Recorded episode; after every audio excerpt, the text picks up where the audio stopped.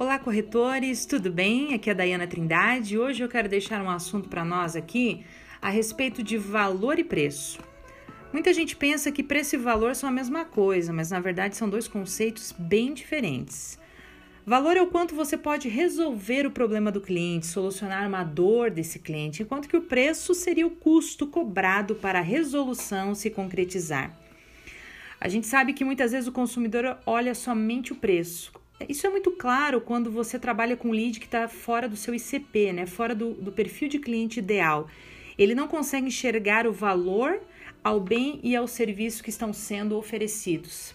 Querendo ou não, a gente oferece imóvel, mas o serviço está atrelado né, a essa negociação. A parte mais lógica da mente desse cliente, ela não enxerga motivos para pagar a quantia que você está cobrando.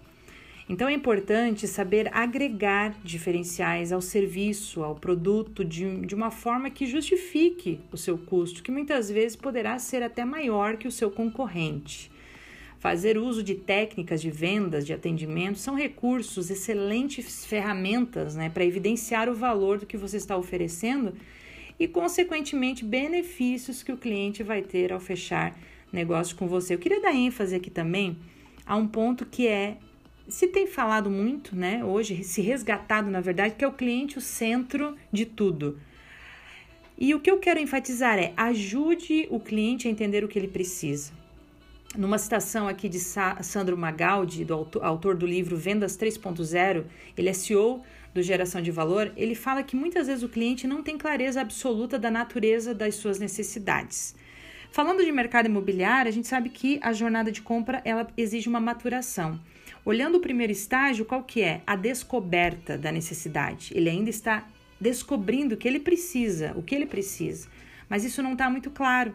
É, ele, ele, primeiro, ele, de imediato, poxa, eu acho que seria legal eu comprar um imóvel maior porque eu preciso de um home office, um imóvel que tem uma sacada porque eu vou ter um espaço para receber os amigos, eu preciso de um condomínio que tem uma área comum bacana por causa das crianças, né? Agora, pandemia, as crianças estão em casa, precisam, tá, tá sufocando já, todo mundo dentro de casa, enfim, dentro do apartamento pequeno é, ou ainda que seja um médio porte, mas ele precisa de uma área comum, é, uma área que, que tem ali é, coisas a oferecer às crianças, né? Um ambiente bacana. Ele está se descobrindo, mas depois ele vai para outros estágios, outras etapas da jornada, em que ele precisa amadurecer. Aí ele vai entendendo a questão de valores, como que ele, qual que é o seu potencial, né? Falando financeiramente falando, é, como que as coisas estão funcionando, como que o mercado está funcionando, enfim, ele vai fazendo as pesquisas e vai maturando aos pouquinhos. Mas nesse estágio inicial, muitas vezes é o corretor sendo um consultor que vai situar ele e vai auxiliar nesse momento. E talvez ele nem passe para um outro, uma pesquisa muito prolongada. Ele fica ali com você, tamanha a sua especialização, a sua seu domínio do assunto, que vai muito mais às vezes do que o imóvel em si, vai falar da região, vai falar de economia, ou seja, você tem insumo suficiente para orientá-lo, para dar o um norte a ele.